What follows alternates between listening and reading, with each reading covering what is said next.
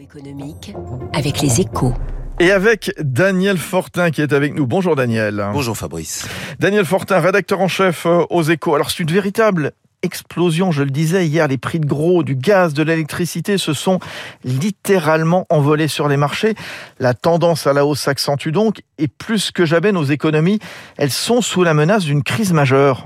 Oui, les chiffres sont devenus fous. Hier, mardi, le prix du gaz a gagné 10% en une seule journée aux Pays-Bas où le contrat de référence est coté. Euh, sur les six derniers mois, la hausse est tout simplement vertigineuse. Elle dépasse les 400% avec une conséquence, elle aussi dramatique, c'est que les prix de l'électricité euh, directement indexés sur le gaz sont eux aussi en plein dérapage. Alors si ce rythme continue, vous imaginez les conséquences pour nos économies, euh, pour l'industrie d'abord dont les coûts vont rapidement devenir intenables. Le prix de l'électricité sur les marchés de gros dépassait hier les 350 euros par mégawattheure. C'est un record historique.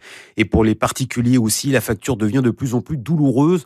Euh, le gouvernement, vous le savez, a déjà multiplié les mesures pour éviter une trop forte dégradation euh, du pouvoir d'achat lié au prix de l'énergie, alors que ce soit le gel du prix du gaz, euh, la prime inflation de 100 euros versée à 38 millions de Français, ou encore la réduction de certaines taxes, ce qu'on appelle le bouclier tarifaire contre l'énergie chère, finit lui aussi par coûter très cher au budget de l'État. Et aujourd'hui, alors Daniel, les, les yeux se tournent vers la Russie, jugée alors, à tort ou à raison, je ne sais pas, dites-le nous, en grande partie responsable de nos malheurs. Alors oui, il est tout à fait exact de dire que le gaz en provenance de Russie n'est pas au rendez-vous de cet hiver. Fabrice, euh, dans la matinée d'hier, l'un des plus importants gazoducs russes qui fournit l'Europe occidentale s'est tout simplement interrompu euh, quand on sait que la Russie représente environ 35% de l'approvisionnement en gaz de l'Europe. C'est un problème. Alors, pourquoi Moscou livre-t-il moins de gaz?